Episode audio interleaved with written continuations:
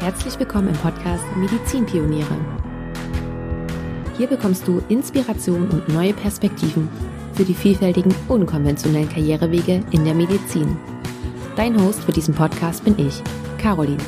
Ich bin selber Ärztin und stelle dir hier im Interviewformat spannende Ärztinnen und Ärzte vor, die von ihrem Weg berichten. Also lass dich inspirieren und ganz viel Spaß bei dieser Episode.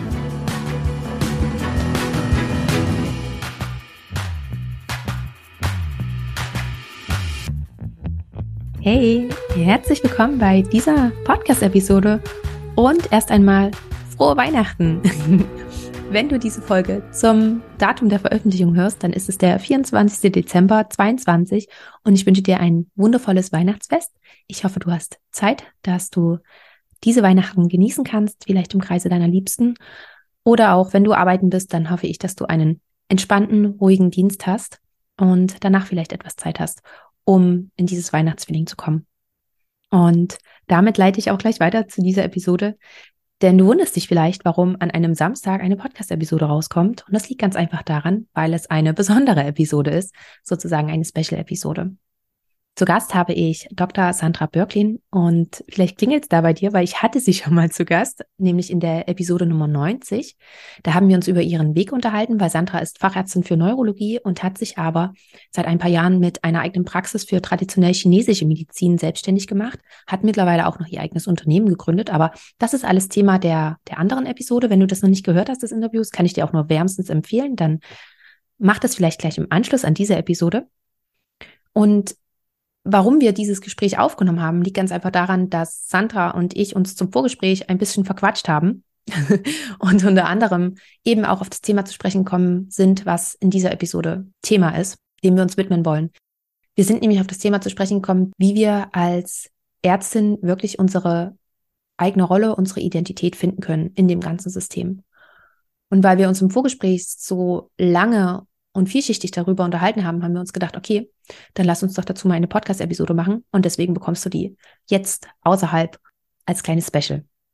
Und wir haben uns nicht nur darüber unterhalten, wie man als oder wie Frau als Ärztin äh, die eigene Rolle findet, die eigene Identität sozusagen als Ärztin findet, sondern auch, was dabei hilft, in diese Rolle hineinzufinden, was eventuell dabei wichtig ist und wo vor allen Dingen auch ein Umdenken eventuell angebracht ist. Sandra berichtet uns dabei von ihren Erfahrungen und nimmt uns mit auf ihren Weg, was ihr dabei geholfen hat. Und ich finde, das sind ganz, ganz viele kleine verschiedene Aspekte, die unheimlich wertvoll sind. Und das ist sozusagen mein kleines Weihnachtsgeschenk an dich.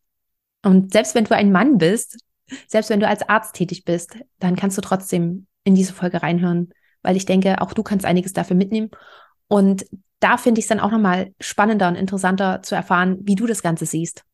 Also bitte nicht abschalten, sondern hör ganz einfach mal zu und egal ob Arzt oder Ärztin, meldet euch sehr gerne bei mir und sagt ganz einfach mal Bescheid, wie ihr diese Episode fandet und ob ihr noch mehr davon haben wollt. Aber jetzt erst einmal wünsche ich wundervolle Weihnachten, ein ruhiges Weihnachtsfest, eine schöne Zeit zwischen den Jahren, einen guten Rutsch in das neue Jahr. Wir hören uns dieses Jahr nicht nochmal. Wir hören uns dann erst im Januar 2023. Ich ja, wünsche dir bis dahin einen guten Rutsch, eine schöne Zeit und ganz viel Freude jetzt mit meinem kleinen Weihnachtsgeschenk für dich. Viel Spaß beim Anhören. Hallo, liebe Sandra. Ich freue mich sehr, dass du nochmal da bist und ich begrüße dich ganz, ganz herzlich hier im Podcast. Hallo, liebe Caroline. Ja, äh, wie beim ersten Mal auch schon, ich freue mich riesig, dass ich nochmal da sein darf und wir so eine tolle Special-Folge machen.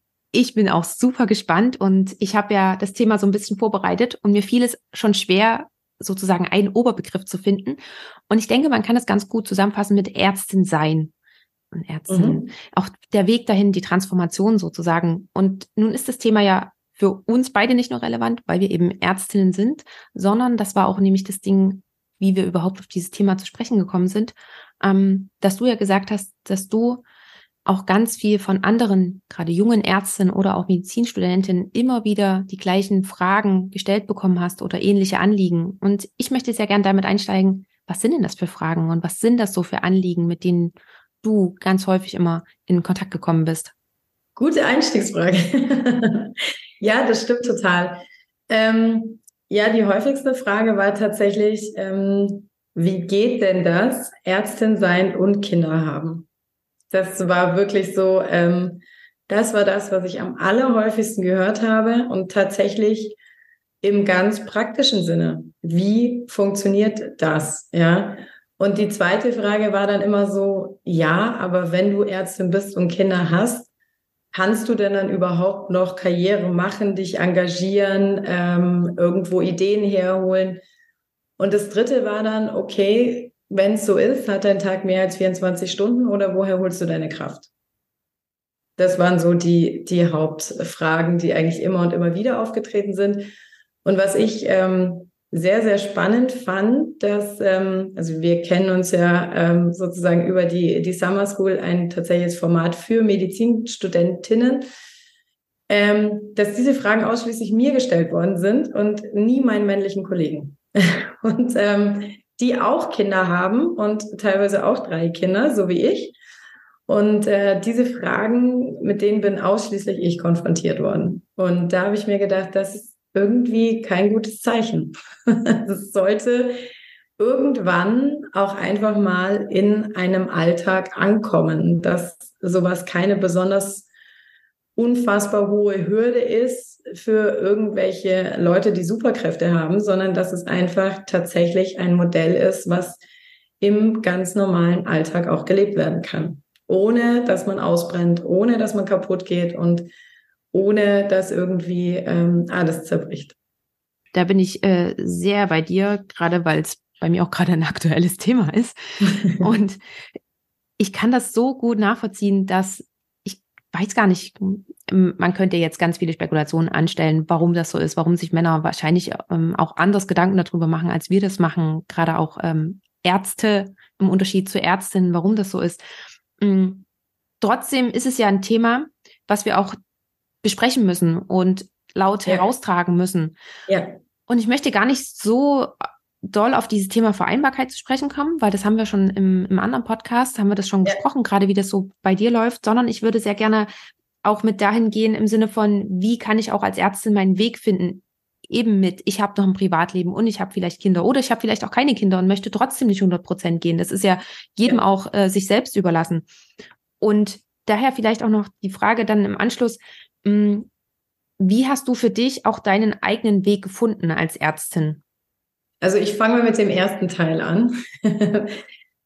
ich denke, es, also diese erste Frage, wie wird es überhaupt möglich, die hat zwei Teile. Und ich glaube, der eine Teil ist, ähm, dass wir im System selbst neue Strukturen schaffen müssen. Nicht dürfen und sollen, sondern müssen, zwangsläufig ähm, dass solche Sachen wie eine Tandemführung als Chefärztinnen möglich wird in real.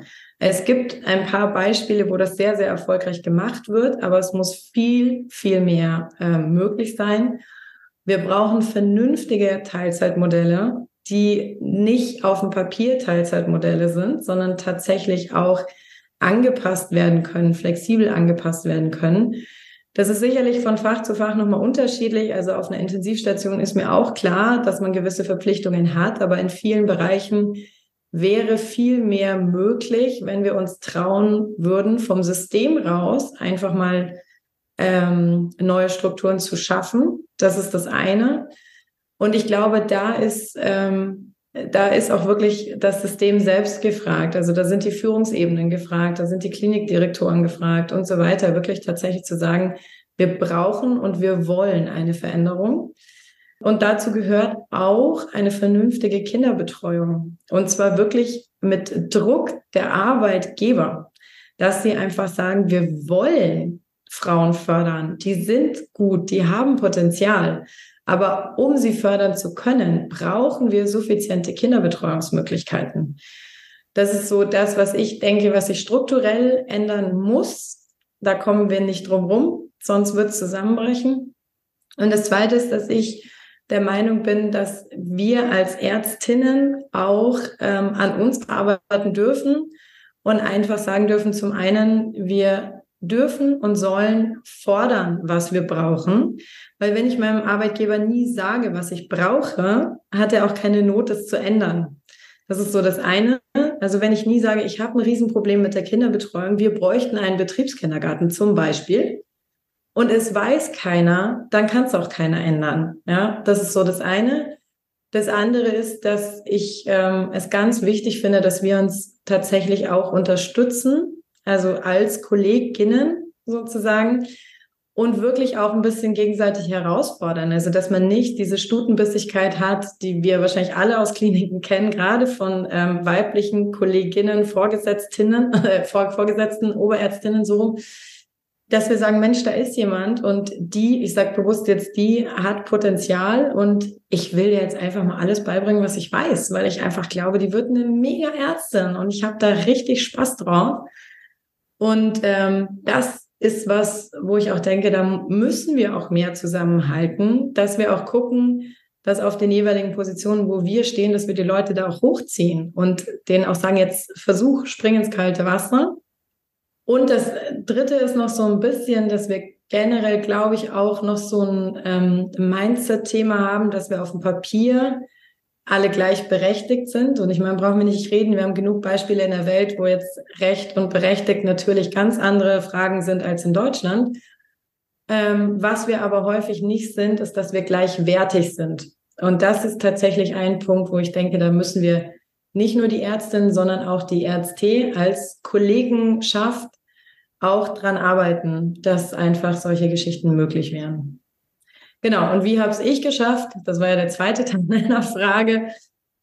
Versucht mich diesen Herausforderungen zu stellen. Ähm, geguckt, von wem kann ich lernen? Also nach vorne geguckt, wer, wen finde ich toll, bei wem möchte ich ausgebildet werden. Ähm, ich hatte da unfassbar Glück, aber auch, ich glaube, ich habe auch einfach die Leistung erbracht, dass die Kollegen Lust hatten, mich auszubilden dass man da auch einfach sagt, man, man macht die extra Runde nochmal, man geht da nochmal extra rein, man schaut da, also wirklich nach vorne gucken, was sind Vorbilder, wo kann ich schauen und gleichzeitig aber auch tatsächlich ähm, sich selber immer wieder herausfordern und gucken, dass man sich aber auch gegenseitig mit den Kolleginnen und Kollegen unterstützt und wirklich voneinander auch lernt, also auf gleicher Ebene sozusagen.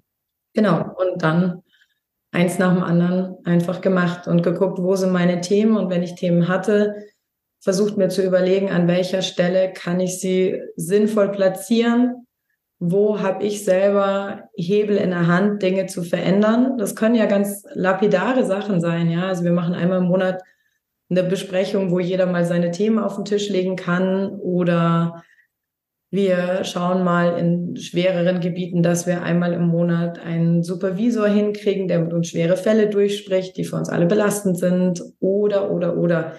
Aber dass man tatsächlich da nicht nur kritisiert, sondern sich auch einfach ganz konkrete Veränderungsmöglichkeiten überlegt und die platziert und adressiert, tatsächlich auch nach oben. Und einfach sagt, da haben wir ein strukturelles Problem, da haben wir einen Interessenskonflikt und da wollen wir einfach weiter unterstützt werden.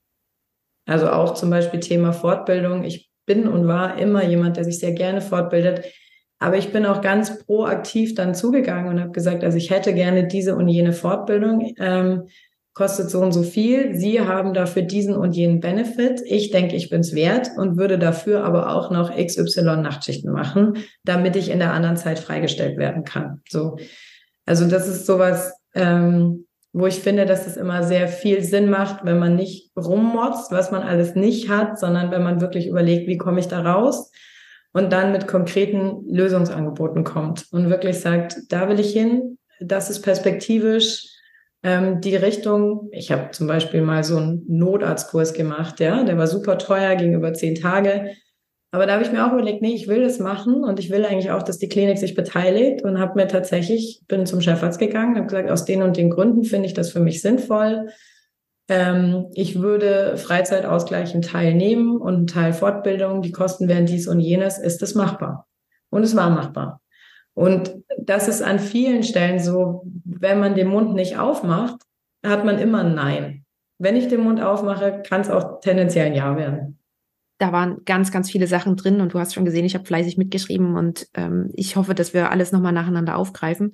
Was mir aber zwischenzeitlich noch kam und was ich auch sehr gerne noch mit ergänzen möchte, ist, du hast gesagt, wir sollen uns neue Strukturen selber erschaffen und wir sollen auch uns Ärztinnen gegenseitig unterstützen. Und da muss ich auch ganz einfach nochmal sagen, ich habe auch was anderes erlebt als ich damals in Norwegen war und in Norwegen studiert habe. Und ich möchte es jetzt gerade einfach nochmal anführen, weil es ist dort so eine Selbstverständlichkeit gewesen und das ist das, was ich hier vermisse, nämlich ganz einfach dieses, dort ist es so, dass um vier die Kinder geholt werden und dann war das für alle eine Selbstverständlichkeit, dass die Kinder geholt werden und da hat keiner rumgemotzt, da hat keiner blöd irgendwas gesagt, weil alle wussten, die Arbeit, die das waren genauso auch die Männer, die gegangen sind. Also man kann nicht mal sagen, nur alle Ärztinnen sind gegangen, sondern die, die gegangen sind, da wussten dann die anderen, die noch da waren, okay, die machen heute die Arbeit heute Abend oder morgen oder irgendwann, aber ich muss, also die, die Arbeit bleibt nicht liegen und sie bleibt nicht an mir hängen, an dem, der noch da bleibt. Und das war einfach dieses, als ich das das erste Mal gesehen habe und mitgekriegt habe, dachte ich mir, wow. Ja, absolut. Das ist so eine wertschätzende Umgebung. Und hier hat man ja tatsächlich ähm, ich weiß nicht, wie es bei den Männern, ich kann, kann auch für uns Ärzte sprechen, aber wenn die Ärzte, da habe ich ganz oft schon mitgekriegt, wenn sie sagen, sind dann so ganz leise, ich müsste eigentlich in fünf Minuten los, weil ich muss die Kinder holen. Das ist doch was, also da, da schwingt ja schon auch einiges mit, anstatt zu sagen, ja, ich mache jetzt wieder, ich mache jetzt mal los, ich hole die Kinder. Ja, und alle genau. wissen, die Arbeit wird heute Abend erledigt, weil sie macht es heute Abend noch, was sie jetzt nicht geschafft hat. Und das wollte ich ganz einfach gerade nochmal mit anfügen. Bin ich total bei dir. Aber die gesamten skandinavischen Länder, soweit ich weiß, also Dänemark ist da auch ganz großartig dabei, Schweden sowieso. Ja. Ähm, aber das meine ich eben, das ist ein strukturelles Problem und letzten Endes müsste man die Arbeitslast auch so verteilen, dass jemand die ähm, auch schafft und gar nicht mehr nacharbeiten muss. Ja. Sondern dass es halt so geschultert wird und ich weiß, das ist aktuell bei den ganzen Personalschlüsseln, die wir haben, nicht möglich. Mhm. Es ist mir durchaus klar, aber wir brauchen ja eine Idee davon, wie wir es gerne hätten. Und meine Idee, da bin ich total bei dir, wäre eine Arbeitswelt zu schaffen, wo wir auch einfach die Möglichkeit haben, die Arbeit, die wir haben, in einer gewissen Zeit zu erledigen und dann wirklich auch gerne zu gehen und zu sagen, ich habe hier einen guten Job gemacht und ich gehe jetzt. Und alle ja. anderen sagen, ja, viel Spaß in der zweiten Schicht mit den Kindern und dann ist gut, ne? Ja. Und also da bin ich ganz bei dir. Und aber das, also das Ganze ist extrem zäh. Nur wenn wir ähm, aufhören, das zu fordern und alle aus diesem System nur aussteigen, anstatt Lösungen zu überlegen, bringt es uns keinen Schritt weiter. Definitiv. Auch da bin ich bei dir. Und ich möchte aber gerne auch nochmal anknüpfen, hm, wenn jetzt vielleicht jemand zuhört, der denkt sich, ja, Sandra, das, was du da sagst, das ist alles schön und gut, aber ich habe es versucht. Ich kriege das bei meinem Arbeitgeber nicht durch. Der ist plakativ gesagt, ähm, 60 und hängt noch äh, von vor 20 Jahren fest und hat auch noch die Arbeitsauffassung Auffassung von vor 20 Jahren. Ich komme da ganz einfach mit dem, was ich möchte, nicht durch. Was hast du da vielleicht auch noch für Tipps? Also ich hatte das so. ähm, ich glaube, da muss man sich einfach entscheiden. Dann gibt es genau zwei Möglichkeiten. Das eine ist, ähm, ich brauche das aber aus irgendeinem Grund, sei es, ich brauche meine Fahrradzeit, ich brauche das Gehalt, ich brauche die feste Anstellung, was auch immer man da ähm, für sich dann entscheidet, dann muss ich versuchen, mit der Lösung meinen Frieden zu machen und einfach zu sagen, okay, dann ist es so. Und ich glaube, dann muss man auch aufhören, sich da tagtäglich mit auseinanderzusetzen, sondern einfach akzeptieren, dass es so ist und dass man gute Gründe hat, dass man diesen Job auch will. Ne? Weil auch ähm, Festanstellung kann ein sehr großes Ich will das Kriterium sein. Und da muss man sich, denke ich, auf sein Ich will das so ähm, fokussieren und das andere hinnehmen. Das wäre Option eins und Option zwei ist ähm, dann einfach zu überlegen, wo man alternativ ähm, was findet, wo es vielleicht anders ist. Ob man die Klinik wechselt, ob, ähm, ich meine, da haben wir ja ganz plakativ gesagt im Moment alle sehr viele Möglichkeiten, auch wirklich zu gucken, wo können wir hingehen. Ähm, der Bedarf an Ärzten ist riesig, ja. Und ähm, da kann man dann auch eigentlich wirklich für sich selber schauen, wenn ich mich entschieden habe, es gibt keinen guten Ich will Grund, um das zu akzeptieren, dann kann ich mir überlegen, ob ich die Konsequenz ziehe und einfach sage, ich gehe woanders hin, wo die Umstände besser sind, wo die Arbeitsbedingungen anders sind, wo ähm, ja, wo es so ist, dass ich damit besser zurechtkomme. Und ich glaube, dazwischen gibt es nichts, glaube ich. In dem Moment ist es schwarz-weiß, entweder oder. Ich denke schon, weil alles andere führt dazu, dass man sich komplett aufreibt. Ja. Das, was wir, glaube ich, äh, alle kennen, es gibt so ein paar gewisse Kolleginnen, die all das sind, was du gerade beschrieben hast, zum Beispiel. und immer genervt sind auf Arbeit und immer meckern. Und ähm, aber man merkt das ja auch selber. Ja, das zieht einen ja auch selber runter und dann wirklich auch noch die Schleife zu kriegen und äh, positiv auf Arbeit zu kommen und noch Veränderungen zu sehen, ist dann auch schwierig. Und da würde ich auch gerne gleich die nächste Frage anknüpfen. Manchmal kommt man ja dann in so einen Strudel rein und du hast gesagt, okay, aktiv zwar für Veränderungen einstehen. Hm, hast du da auch noch eine Herangehensweise im Sinne von, wenn ich weiß, das Thema ist die Kinderbetreuung, dann weiß ich, kann ich sagen oder kann ich eventuell fordern, wir bräuchten vielleicht einen Betriebskindergarten als Beispiel. Mhm. Aber manchmal sind ja die Themen nicht ganz so offensichtlich. Hast du da noch einen Tipp, um wie man da rangehen könnte, um vielleicht auch, du hast vorhin zum Beispiel eine monatliche Supervision angestoßen oder auch, ähm, mir würde jetzt noch einfallen, die Weiterbildung zu verbessern von uns Assistenzärztinnen. Hm, hast du da noch irgendwie einen Tipp, welche konkreten Maßnahmen man dann machen könnte? Also meine Frage zieht darauf hin, wie man auf die Maßnahme kommt. Also das eine ist tatsächlich ähm, der Austausch, der Austausch mit Kollegen, der Austausch mit Vorgesetzten, ähm, kritikfähig bleiben in jede Richtung, weil sowas entsteht ganz häufig aus der Kritik raus, ja. Aber du musst immer denn nee und ja, aber du bist doof und aber das geht nicht und so. Ähm, da wirklich in der konstruktiven Kritik bleiben und wirklich überlegen, okay, und was steckt hinter dieser Unzufriedenheit? Warum ist es eigentlich gerade so unzufrieden? Warum haben alle das Gefühl, ähm, sie treten auf der Stelle, sie kriegen es nicht hin, ähm, es gibt keine ordentliche Weiterbildung. Warum ist es so? Ja, wie, wie definiere ich die Probleme, die da einfach dahinter sind? Ähm, also erstmal sozusagen eine Bestandsanalyse machen, ja, und da wirklich auch gucken, ist es mein Problem oder ist es ein generelles, strukturelles Problem? Also im Sinne von, wenn du halt einfach auf Stationen arbeitest, wo man einfach viel sieht, was sehr belastend ist, da gibt es ja auch große Unterschiede. Ähm, oder es gibt ja auch Phasen, wo einfach auf Stationen auf einmal so viele schlimme Fälle reinkommen, dass du dir auch denkst, boah, Wahnsinn, ja, wie soll ich denn das überhaupt irgendwie verarbeiten? Und dann vielleicht auch wirklich den Mut zu haben, zu sagen, ähm, ich komme damit gerade nicht gut klar, geht es jemandem anders auch so? Also erstmal überhaupt zu fragen, ist es mein Problem? Mich belasten diese, jene Fälle gerade enorm? Bin das nur ich oder seht ihr das auch so? Ähm, das ist was, wo ganz viel Rückmeldung kommt, ja, ich weiß schon, ich schlafe auch total schlecht, seitdem wir dies und jenes hatten und so. Und dann zu überlegen, ja, Moment, aber dann ist es halt doch ein strukturelles Problem. Dann ist es nicht mein Problem. Also da wirklich ganz scharf auch hinschauen und die Themen ähm, aufarbeiten, ja, und wirklich ansprechen. Und das andere ist gucken im System selber, wo sind die Hebel, die du selber bewegen kannst. Also ich war ähm, relativ lange Zeit zum Beispiel ähm, Assistentensprecherin und ähm, habe dann auch geschaut, dass ich in die entsprechenden Gremien mit reinkomme, wo die Themen der Assistenzärzte besprochen wurden.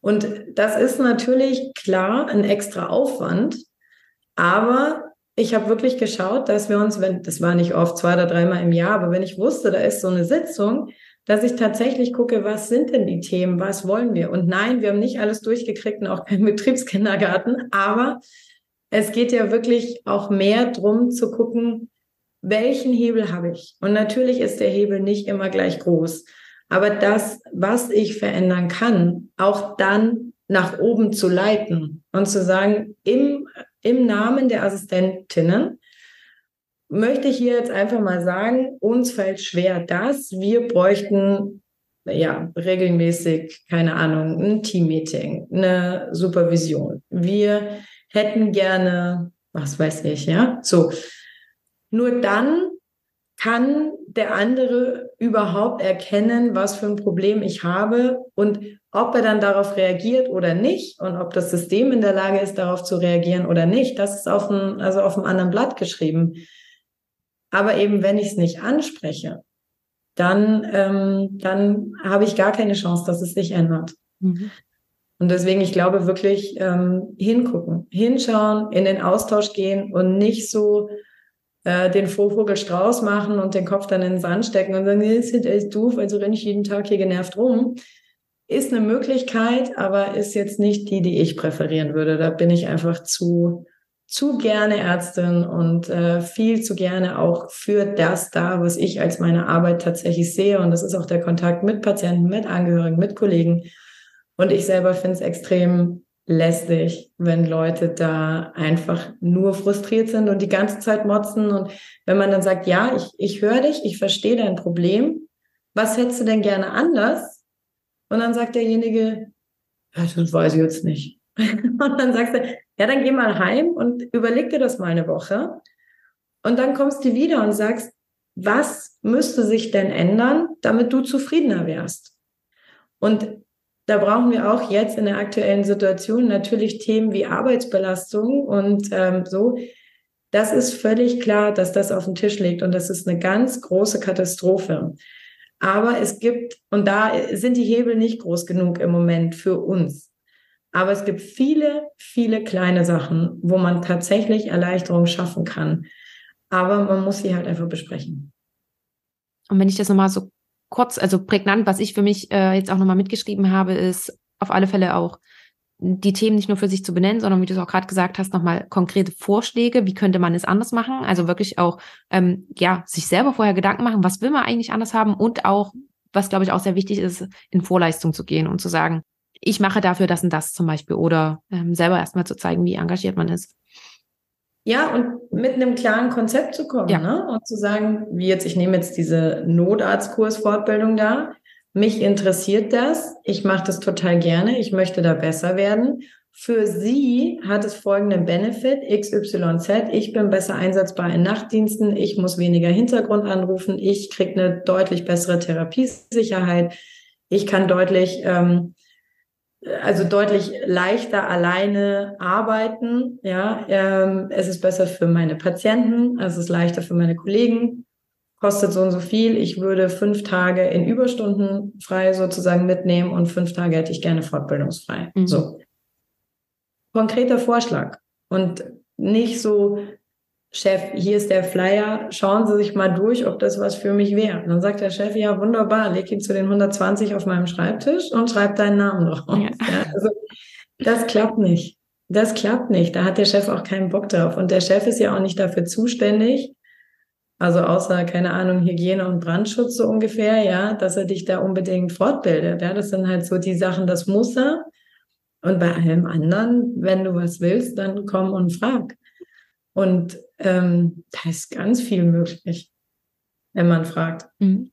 Ich glaube, das ist auch nochmal so ein Ding, was wir Ärztinnen uns auch nochmal wirklich immer sehr bewusst machen. Mir kommt es so vor, dass wir immer so ein bisschen uns zurückhalten und erstmal abwarten und erstmal gucken und im Sinne von, der Chef sieht doch, was ich mache oder die anderen sehen doch, was ja. ich mache und im Vergleich Unsinnig. zu den, genau, zu, zu den Männern, die da einfach vorangehen und sagen, ja, ich habe jetzt das, das und das gemacht und äh, ja, wir uns denken, ja, ich auch in der halben Zeit wie du. Also es wird alles rein genau. negativ. Ja, ja, ich verstehe dich schon. ja. Aber, ja. Genau. ja, und das Ding ist, nein, der Chef kann nicht in deinen Kopf schauen und wissen, was da vorgeht. Und der Chef sieht im Zweifel eine Ärztin, die zu Hause, äh, keine Ahnung, ein Kind, zwei Kinder, drei Kinder hat, eh Teilzeit arbeitet und denkt sich, vielleicht im besten Fall sogar, Mensch, die ist eigentlich gut, aber wenn ich der jetzt komme und sage, sie sollen einen Notarztkurs machen, nagelt die mich wahrscheinlich an die Wand. Ja, so. Das heißt, das ist natürlich für Chefs, also ich will jetzt gar nicht alle in Schutz nehmen und ich kenne die, die Strukturen und ich weiß, es gibt da ganz andere Exemplare, aber es gibt auch tatsächlich gar nicht wenig, die sich auch nicht trauen zu sagen, ja, sag mal, du arbeitest nur 50 Prozent, hättest du nicht eigentlich Bock, 75 zu arbeiten?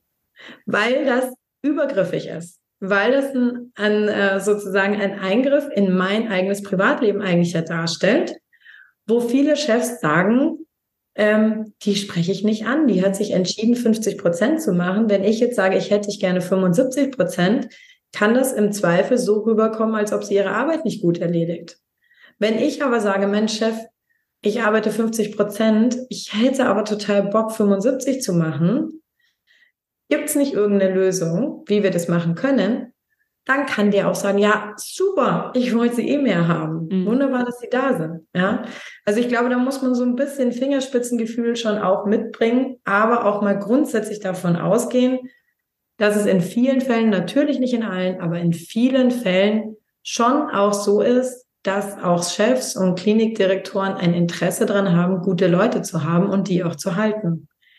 Und ähm, genau, und ich glaube, da ist es auch einfach, das ist, ist ein schwieriges Thema, weil wie gesagt, sagt der Kollegin, also eigentlich 50 Prozent ist nichts für sie und dann denkt die sich ja toll, also ich kann meinen Job nicht, ne, im schlimmsten Fall. Und dann hat er genau das erreicht, was er überhaupt nicht wollte. Ja, Kommunikation ist nochmal so ein ganz, ganz weites Feld. und Bevor ich aber äh, weitermache, möchte ich dir gerne noch kurz eine andere Frage, die möchte ich so ein bisschen einschieben, weil man könnte ja jetzt, oder einige, die zuhören, könnten jetzt auch denken, ja, Sandra, schön und gut. Und äh, gerade wir haben auch im Vorgespräch gerade nochmal gesprochen, dass die Lösung nicht ist, dass alle jetzt raus aus dem System gehen. Jetzt bist du aber gerade nicht mehr als Ärztin in der Klinik tätig, sondern du bist ja rausgegangen aus dem System. Magst du uns mal noch ganz kurz deinen Gedankengang dahinter und deine Beweggründe ähm, mitteilen? Also ich bin aus der Klinik gegangen. Das meinte ich, genau. genau. Und äh, viel, für viele ist ja Klinik gleich System. Genau. Und da äh, muss man erstmal, glaube ich, einhaken, Klinik ist ein Teil des Systems. Ne? Also es gibt ja ohne den ganzen niedergelassenen Bereich, ohne die Facharztpraxen, ohne die Hausarztpraxen, ähm, würden auch die Kliniken nicht funktionieren. Also ich glaube, es ist, ähm, es stimmt, ich bin aus der Klinik rausgegangen. Ähm, aber es ist halt auch so, da gehört viel mehr zu diesem System und dieses System zum Beispiel auch an Vorgaben von Krankenkassen und so weiter und so fort. Jetzt auch gerade mit diesen ganzen politischen Änderungen, die da kommen, die meines Erachtens völlig in die falsche Richtung gehen, ist es ja auch zum Beispiel so, dass sich jetzt viele Fachärzte perspektivisch auch in Privatpraxen zurückziehen werden und aus dem Kassensystem rausgehen werden, weil es einfach systembedingt so große Veränderungen gab, die nochmal meine persönliche Meinung völlig in die falsche Richtung führen, ähm, dass da einfach Kollegen sagen, nee, okay, dann ist es nicht mehr mein System, ja, dann kann ich es nicht. Und das meine ich mit, da sind die Hebel, die man selber hat, nicht groß genug. Ähm, und das gehört unglaublich zum System dazu, ja, also das ähm, und und das verstehe ich auch. Mein Grund, da rauszugehen, war ja tatsächlich gar nicht die Struktur in der Klinik, sondern dass ich halt einfach chinesische Medizin machen wollte. Und das tatsächlich einfach nicht möglich ist. In, also in einem, in einer Klinik, in einem ähm, Umfang, wie ich das wollte. Ja, und ähm, es hat aber nichts mit der Entscheidung sozusagen grundsätzlich gegen die Klinik zu tun, sondern einfach nur, dass mein Interessensgebiet in diesem System nicht möglich ist was ich aber zum Beispiel schon mache, und das ist, ähm, da darf man, glaube ich, auch so ein bisschen ähm, nochmal hinschauen. Mittlerweile in der Praxis, wir haben gerade hier bei uns in der Stadt einen unfassbaren Mangel an Hausärzten und die, die noch da sind, sind völlig überlastet und haben Aufnahmestopp. Das heißt, es gibt jetzt auch sehr viele Patienten, die gar keinen Hausarzt zum Beispiel mehr haben ähm, und die wir jetzt betreuen. Ja, also wo wir auch wirklich sagen, okay, klar, es ist eine Praxis für chinesische Medizin, aber letzten Endes schulmedizinisch durch das, was ich halt normal auch tun würde in einer Klinik.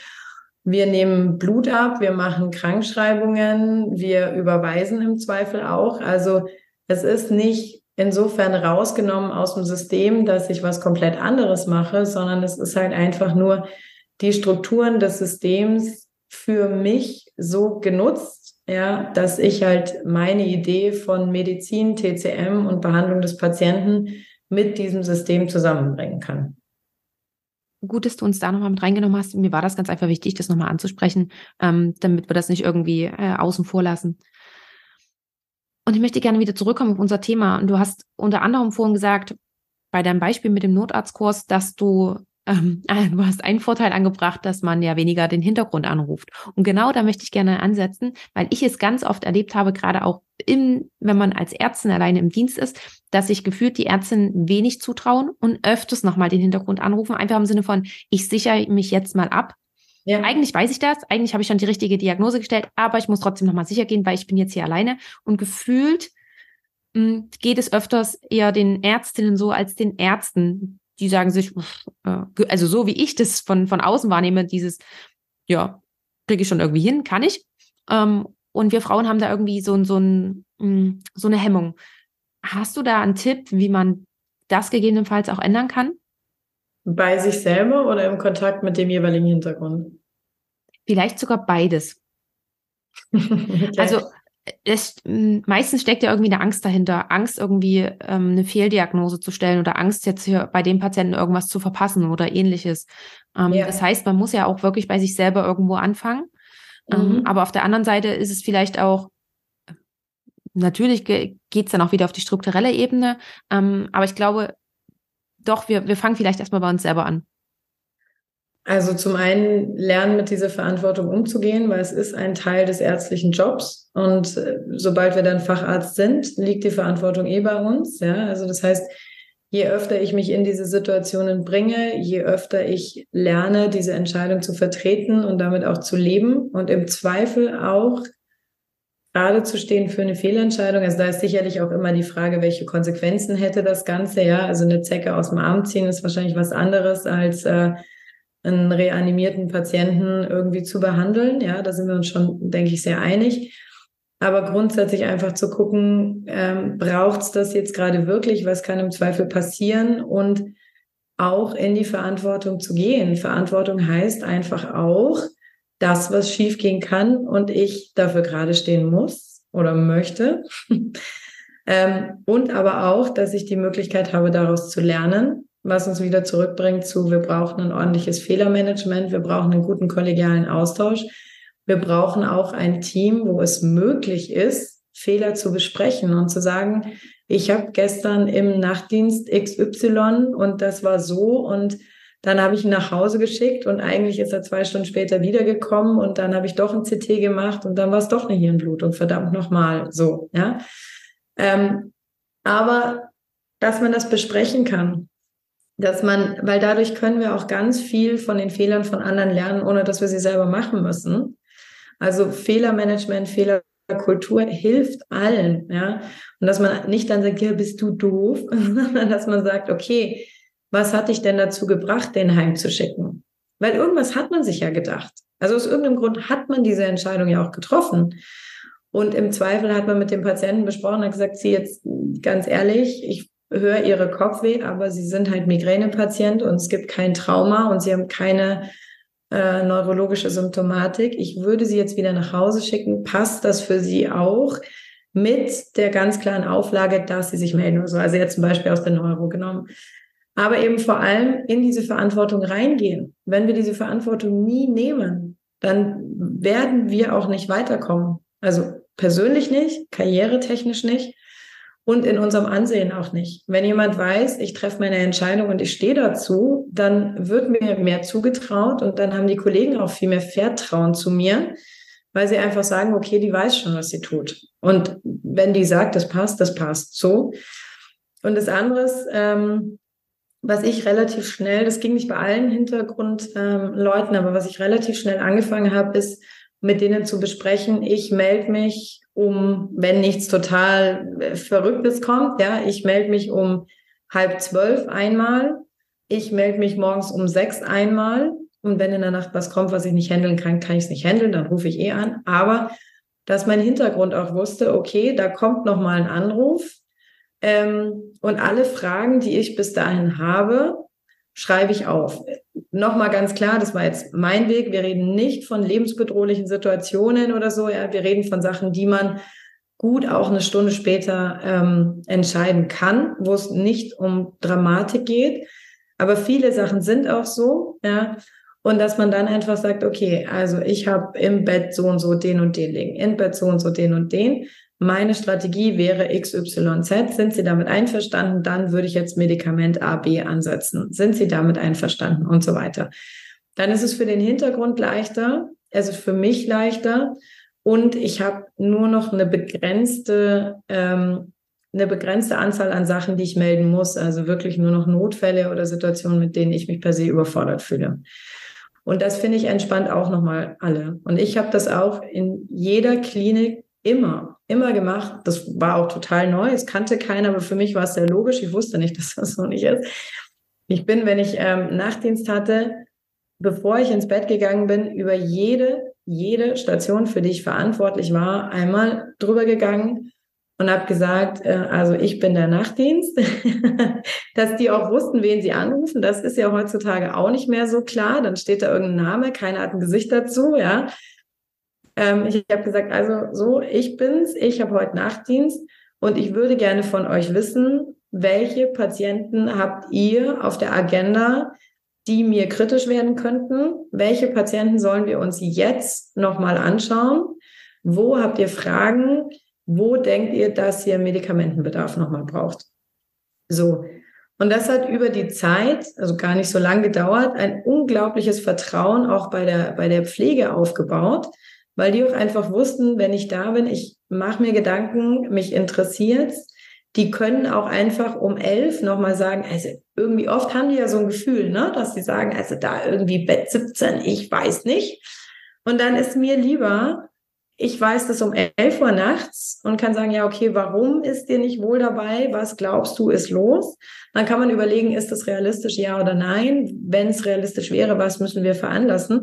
Als dass die dann warten mit ihrem unguten Gefühl und sich denken, ja, also irgendwie der 17er, der schaut immer noch nicht gut aus und dann nachts um drei anrufen und sagen, also jetzt brennt die Hütte. Ähm, und da ist es auch so, ne? Kommunikation und Vertrauen und ähm, auch wirklich auch das, man, man kennt ja dann auch irgendwann seine Leute, man kennt seine Pappenheimer, die kennen einen. Das ist ein ganz anderes, ähm, ein ganz anderes Arbeiten und aber finde ich, sehr viel ruhigeres Arbeiten. Und ich habe dann auch wirklich in der Früh die wichtigen Sachen, wo ich jetzt wusste, Bett 17, hm, habe ich dann am Morgen nochmal hingeschaut und habe gesagt, wie geht's im Bett 17 sozusagen, ja. Und das wussten die nach einer Weile. Und dann haben die auch nicht nachts um vier angerufen, sondern haben gesagt, die Sandra kommt eh um sechs. Ja. Und das ziehen wir jetzt bis um sechs. Und auch da nicht in jedem Bereich machbar, aber an vielen, vielen Stellen fand ich es eine extrem gute Strategie, gemeinsam als Team zu agieren, die Pflege wertzuschätzen. Viele Sachen sind natürlich aus ärztlicher Sicht dann schon auch so, wo man denkt, naja, hm, aber dann denke ich mir lieber abends um elf hm, als nachts um drei. Ja? Und ähm, dann kläre ich es lieber da. Ach, mega, super. Da waren, glaube ich, jetzt gerade ganz, ganz viele Tipps dabei. Auch so, so kleine, die, glaube ich, für jeden Bereich ein bisschen umzusetzen sind oder anzupassen sind. Von daher ganz, ganz lieben Dank dafür. Und gibt es auch etwas, womit du dir oder wie du dir Gedanken gemacht hast, gerade als dann der Übergang stattgefunden hat vom Studium zum ersten Job, wie du als Ärztin sein möchtest? Ich hatte eine Idee davon. Jetzt muss man sagen, also wer mich, wer mich jetzt nicht sozusagen optisch kennt, ich bin 1,70 Meter und blond und sehe nicht unglaublich uralt aus und war mit ich glaube, 27 mit dem Studium fertig. Das heißt, als ich auf meine erste Station gelaufen bin, wohlgemerkt im Arztkittel mit blonden Haaren und Zopf, ist die damalige Stationsleitung auf mich zugekommen und hat gesagt, Mensch, bist du die neue Pflegepraktikantin? Das ist ja super, dass du da bist. und ich war so, äh, nein, ich bin eure Stationsärztin. Also so viel zum Start und was stellt man sich vor, wie man als Ärztin so sein würde. Ähm, ja, es war ein bisschen Weg. Ich hatte schon so eine Idee, wie ich gerne sein möchte. Ähm, und manchmal spielt das Leben dann halt auch ein bisschen andere Musik. Aber grundsätzlich, ähm, was mir wichtig war und nach wie vor ist, dass ich, ähm, dass ich eine gute Ärztin versuche zu werden, dass ich versuche, mich so weit möglich zu optimieren in dem, was ich kann, in dem, ähm, was ich am Patienten kann, dass ich versuche, viel zu lernen, viel aufzunehmen, ähm, einen guten Kontakt zu, ähm, zu meinem Team, sage ich jetzt mal im weitesten zu haben. Also es ist ja zum einen natürlich die Pflege ganz immens wichtig, aber natürlich auch je nach Ding ähm, Logopädie, Ergotherapeuten, Physiotherapeuten, Oberärzte, Chefärzte, wie auch immer, dass ich da ähm, einfach auch nahbar bin, weil oftmals ist auch so, wenn dann jemand Schiss hat, mit einem Problem zu dir zu kommen, ähm, verpasst du im Zweifel auch Chancen ähm, zu nutzen, die für deine Patienten sehr gut wären. muss man ehrlich sagen, weil wenn die Pflege denkt, ah, der läuft nicht rund und dann denkt, wenn ich jetzt zu Sandra gehe, dann motzt die mich an, dann ist es im Endeffekt ja zum einen natürlich blöd für die und für mich, aber zum anderen, und darum geht's ja immer, ist es teilweise eine Gefahr für den Patienten. Das muss man ehrlich sagen. Und das ist sowas, wo ich immer gedacht habe, ich möchte, ich möchte nahbar sein, ich möchte da sein und trotz und alledem aber auch eine Kompetenz haben, die ich nicht permanent raushängen lassen muss, die aber ganz klar spürbar ist und in meinem tagtäglichen Handeln auch nachvollziehbar ist. Und trotz aller Freundlichkeit dann auch einen Stand haben, wo es einfach ist, wenn wir in einer Akutsituation sind und es geht darum, Entscheidungen zu treffen, möchte ich nicht diskutieren zum Beispiel. Also bei uns war das so ein bisschen, wenn wir Situationen hatten, wo wir reanimiert haben, dann möchte ich nicht, äh, also dann möchte ich nicht diskutieren. Dann sehe ich es gerne ein, wenn jemand sagt, bist du dir sicher? Dann kann ich sagen, ja, bin ich oder bin ich nicht. Und wenn ich es nicht bin, kann ich nachfragen. Aber dass sozusagen die Struktur dessen, wer im Zweifel den Hut auf hat, und alle Vor- und Nachteile von Verantwortung tragen muss. Das ist ja nicht immer nur schön. Dass die schon klar sind, das war mir immer wichtig, dass es nicht von allen Bereichen eine Ebene ist, weil jeder hat seinen eigenen Kompetenzbereich und es ist wichtig, dass das klar abgesteckt ist. Auch im Sinne von, wie gesagt, Verantwortung. Wer ist für was verantwortlich? Ja, dass ich auch nicht als Arzt sagen kann, aber du Pfleger, Schwester, wie auch immer hast, sondern dass ich das auf meine Kappe nehme, aber dass ich dann halt auch im Zweifel die Entscheidungsmacht habe. Das war mir schon immer wichtig ähm, und trotzdem einen sehr wertschätzenden Umgang. Und letzten Endes natürlich alles das, was im Team gilt, gilt erst recht für die Patienten, weil alles, was wir wollen eigentlich als Ärzte und Ärztinnen, ist ja, dass unsere Patienten die optimale Versorgung kriegen, die sie verdient haben und die sie brauchen. Und ich denke, ähm, oder beziehungsweise das, was bei mir jetzt aufkommt, ist es auch ein, einfach nochmal wichtig anzufügen, dass das auch nicht von jetzt auf gleich ist, gerade wenn wir vom Studium kommen. Das Nein. ist eine Rolle, in die wachsen wir logischerweise erstmal rein. Genau. Genau. Die Fahrradweiterbildung geht nicht umsonst, ähm, solange, darüber lässt sich jetzt auch streiten, aber es dauert ja ganz einfach auch, bis man in seine Rolle reingewachsen ist, bis ja. man auch mitbekommen hat, wie möchte man wirklich sein als, als Ärztin oder als Arzt. Ähm, wir haben zwar im Studium ganz viel Einblick in viele verschiedene Sachen, aber trotzdem ist es ja nochmal was ganz anderes, auch in dem Moment auf einmal für Patienten verantwortlich zu sein. Ja, und im Zweifel für deren Leben verantwortlich genau. zu sein. Genau. Also das muss man ja auch ganz eindeutig sagen. Also wenn ich da stehe und ich habe jemanden, wo ich jetzt beschließe, wir reanimieren den, dann bin ich mit allem, was ich habe, verantwortlich für sein Leben. Mhm. Das ist nicht ein abgebrochener Zehennagel dann. Und diese Verantwortung muss ich auch im Zweifel tragen, wenn ich mich falsch entscheide. Und ähm, das ist was, da muss man reinwachsen. Und trotzdem finde ich, ich weiß nicht, wie es dir da geht, aber ich finde, man merkt schon an den Kollegen, wer wo seine eigenen Interessen auch gelagert hat. Ja, und ich glaube, es ist einfach wichtig, schon eine gute Struktur zu haben, eine klare Hierarchie im Zweifel auch, aber nicht auf so eine arrogant unverschämte Art und Weise, sondern auf eine sozusagen Miteinanderweise. Und klar wächst du da rein. Woher sollst du es wissen nach dem Studium? Ne? Ich finde, da ist der, der Grad manchmal sehr, sehr schmal zwischen diesen, mh, hm, nicht überheblich zu wirken, aber auch ja. diese gewisse Kompetenz, äh, ganz einfach, weil man ja in dem Moment auch die, die Ärztin eben im Raum zum Beispiel ist und wie, wie du es gerade alles geschildert hast, dass der, der Grad ist, finde ich, wie gesagt, manchmal sehr schmal. Und was, was ich mir auch selbstbewusst machen musste, ist, ich kann es wirklich nicht jedem recht machen. Also. Absolut äh, nicht. Nee. Mm -mm.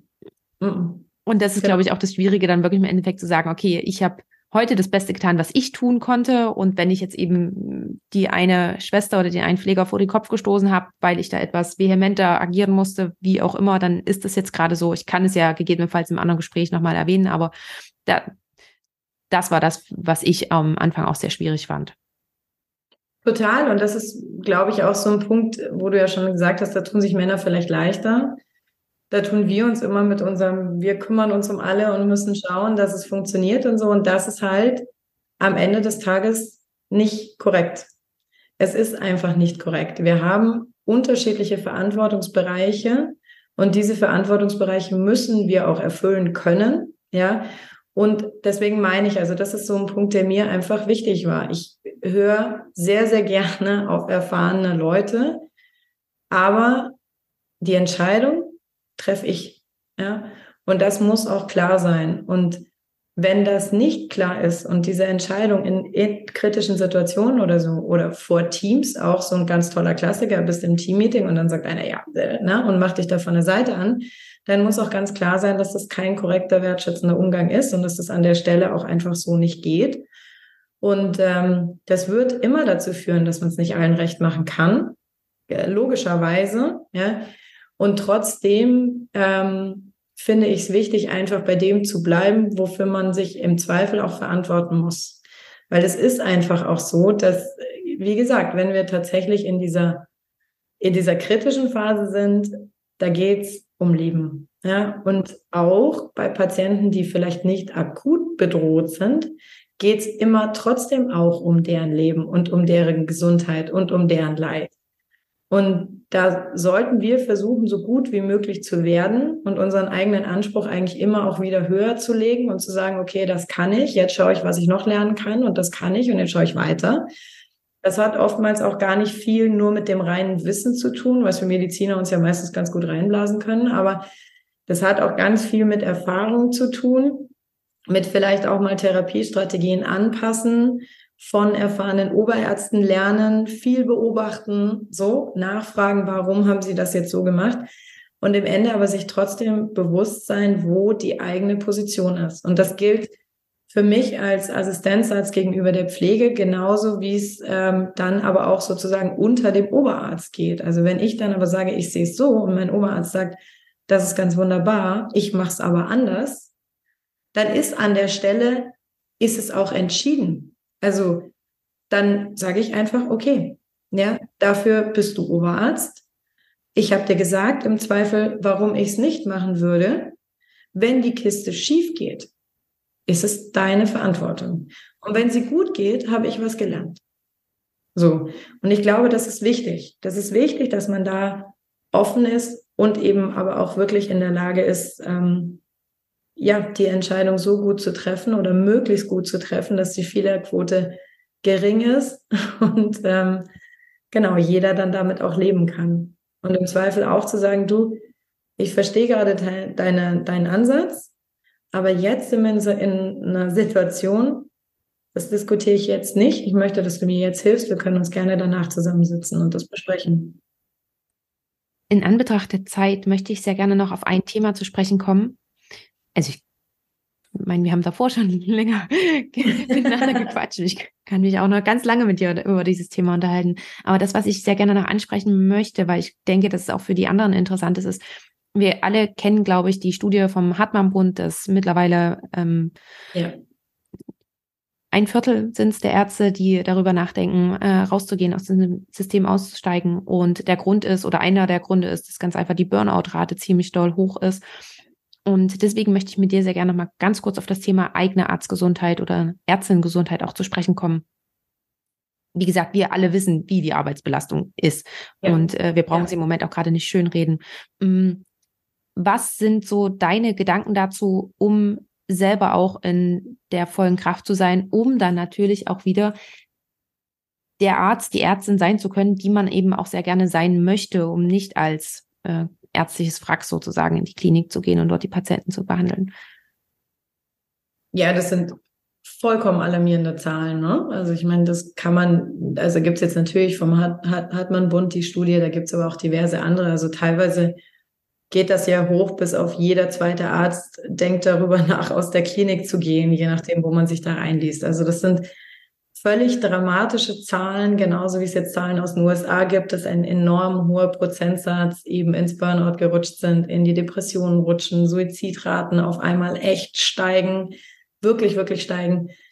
Ähm, ganz, ganz wichtiges, unfassbar gefährliches äh, Thema auch einfach, weil wenn das letzten Endes passiert, dann, dann wird es zusammenkrachen. Ne? Das muss man ehrlich sagen. Bei allem, was man, was wir jetzt auch vorhin schon gesagt haben, was sind Kritikpunkte, was ist so, ich glaube, das, was man tatsächlich selber für sich tun kann, ist einfach zu gucken, ähm, wie kann ich das in einem Maß ähm, ausüben, meinen Job, so dass ich für mich gesund bleibe. Ja, das ist so das Einzige, was man so tatsächlich letzten Endes ehrlich beeinflussen kann in einem hohen Maß. Ähm, was ich für mich so über die letzten Jahre einfach tatsächlich so ein bisschen geschaut habe, ist, dass ich gewisse Strukturen in meinem Leben einfach einbaue, von denen ich weiß, dass sie für mich wichtig sind. Zum Beispiel, ich habe ein Minimum an, ähm, an Laufen und Yoga pro Woche, wo ich einfach weiß, wenn ich das mache, wenn ich mir da meine Auszeit nehme, das ist nicht viel. Ich gehe ein bis zweimal die Woche laufen und mache dreimal die Woche frühes Yoga. Aber wenn ich das mache, habe ich, komme ich gesundheitlich durch, ja, tauchen keine Baustellen auf. Und ich habe meine Auszeit, in der mein Kopf sich erholen kann, einfach. Und ich komme so ein bisschen raus. Also das war so eins, wo ich auch über die Jahre für mich einfach gucken musste, was passt da. Das kann für jeden was anderes sein. Manche, keine Ahnung, machen gerne Spaziergänge, die nächsten lesen ein Buch oder wie auch immer. Aber wirklich so gucken, was sind die eigenen Tankstellen? Was sind die eigenen sozusagen Me-Time, neumodisch, ne? Ähm, Momente, wo generiere ich wirklich ehrlich Kraft? Und das ist nicht, ich mache alle drei Monate ein Wochenende Wellness. Das funktioniert nicht, sondern ich muss in meinem Alltag Routinen einbauen, die mir gut tun, die ich ganz regelmäßig mache, wo ich einfach ganz, ganz ähm, penibel auch bin. Also bei mir ist auch so, je höher die Arbeitsbelastung wird, je höher die Anspannung wird, umso mehr schaue ich drauf, dass ich das wirklich einhalte, dass ich da nicht schlure, weil ich ganz genau weiß, ich brauche dieses Minimum, um funktionieren zu können. Das ist so das eine. Also man braucht wirklich Tankstellen im Alltag. Das ist total wichtig. Der zweite Punkt auch für mich zumindest wichtig ist eine gute Ernährung. Das ist auch einfach was, was gut bedeutet, jetzt kommt aus der ganzen chinesischen Ecke, ist es natürlich noch mal viel spezieller. Aber dass man da auch einfach schaut, ja, esse ich überhaupt regelmäßig? Wie esse ich? Ja, im Sinne von, schlinge ich es mir gerade irgendwie runter? Nehme ich mir morgens die extra zehn Minuten? Esse ich vielleicht ein warmes Frühstück? Ja, dass man da wirklich so ein bisschen guckt, weil letzten Endes, wenn ich dann ohne Frühstück auf Kaffeekippe in die Arbeit gehe und dann da mich am Süßigkeitenvorrat im Stationszimmer bediene, bis ich dann abends irgendwie gerade in der Mensa keine Ahnung was esse, das macht ein Körper nicht auf Dauer. Das macht er ein paar Jahre, aber das macht er nicht auf Dauer. Und das ist auch so ein Punkt, wo ich finde, da gehört es in die eigene Verantwortung, sich damit auseinanderzusetzen. So. Und dann ähm, letzten Endes auch wieder einfach gucken, an welchen Punkten wird's kritisch für einen selber. Reicht einem das, wenn man sozusagen guckt nach seinen Tankstellen, nach seiner Bewegung, nach seiner Ernährung oder braucht's ein bisschen mehr? Und ähm, muss ich mich da nochmal irgendwie ganz anders aufstellen?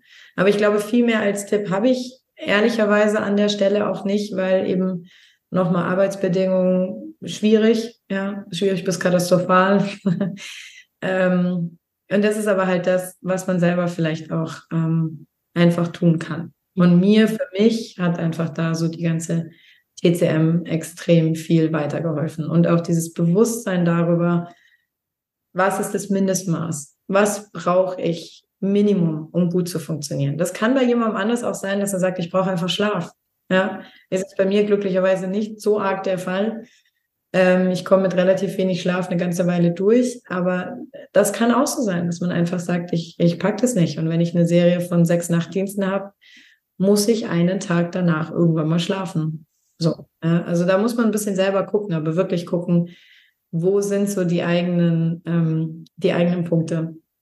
Aber das waren auch gerade ganz viele Punkte, die du angesprochen hast. Das ist genauso wie vorhin auch gewesen, was denke ich, viele, die zuhören, sich auf ähm, individualisieren können, also auf die eigene Situation ja. anpassen können. Und es sollen ja auch nur Anregungen sein, dass du hier keine Lösungen nee. vorgibst, das ist vollkommen klar, weil das Thema eigene Arztgesundheit ja auch ein mega großes Feld ist. Also das können wir jetzt auch gar nicht in fünf Minuten nochmal mit nee, besprechen. Ich wollte gerade sagen, da kann man ja Abende mitfüllen. Genau, genau.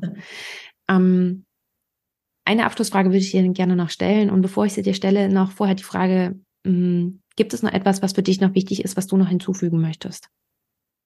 Ich würde mir ganz arg wünschen, dass wir es schaffen, ganz, ganz viele Kolleginnen und Kollegen und auch vor allem junge Kolleginnen und Kollegen zu motivieren, die Welt in ihrem Bereich einfach ein Stück weit besser zu machen.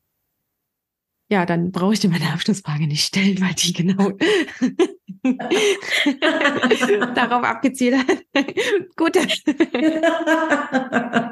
Hast du mir einmal vorgeschrieben. Was wäre es denn gewesen? Ja, was du dir sozusagen für uns, für die Medizin wünschen würdest. ja. ja, genau das. Mhm. Und wir haben jetzt ausführlich besprochen, was da alles dazugehören kann. Aber ich glaube, wenn jeder von uns wirklich ehrlich hinschaut und ehrlich auch für sich selber schaut, was ist mein Teil? Kann ich, will ich? Wo kann ich? Wie kann ich? Was will ich? Ich glaube, wir haben tatsächlich einfach die Kraft und die Power und den Elan, auch noch Dinge zu verändern. Und das müssen wir nutzen. Für uns, aber auch für die Patienten, denen, für die wir es machen, sozusagen. Ne? Danke dir, das war ein ganz, ganz tolles Schlusswort und ich möchte mich ganz, ganz herzlich bei dir für diese knappe Stunde bedanken, für deine Zeit, für deine ganzen Dinge, die du mit uns geteilt hast und ähm, ich danke dir ganz herzlich dafür. Vielen herzlichen Dank für das tolle Gespräch und die nochmalige Chance, mit dir zu reden. das war das Interview für diese Episode. Ich hoffe sehr, dass du einiges für dich daraus mitgenommen hast Möchtest du mehr zu meinem heutigen Gast erfahren? Dann findest du alle Links in den Show Notes. Dort findest du auch alle weiteren Informationen rund um Medizinpioniere und du kannst natürlich super gerne einfach mal bei Instagram vorbeischauen. Dort gibt es noch weitere Informationen rund um das Thema unkonventionelle Karrierewege in der Medizin. Dort informiere ich dich auch, wenn Interviews anstehen, sodass du dann die Möglichkeit hast, mir Fragen zu schicken, welche ich dann im Interview mitstellen werde. Wenn dir die Episode gefallen hat, freue ich mich, wenn du sie mit all denen teilst, für die sie ebenfalls interessant sein könnte. Und wenn du darüber hinaus noch mich bzw. vor allem den Podcast unterstützen möchtest, so hast du auch mehrere Möglichkeiten. Du kannst zum Beispiel eine Bewertung abgeben bei Apple Podcast oder auch bei Spotify. Oder wenn du möchtest, kannst du den Podcast auch finanziell unterstützen. Und dazu schau am besten in die Show Notes nach. Dort findest du alle Informationen oder schau ganz einfach mal auf die Webseite. Die findest du unter www.medizinpioniere.de. Lieben Dank, dass du bei dieser Folge mit dabei warst, dass du bis zum Schluss zugehört hast und wir hören uns dann zur nächsten Folge wieder. Bis dahin, ciao!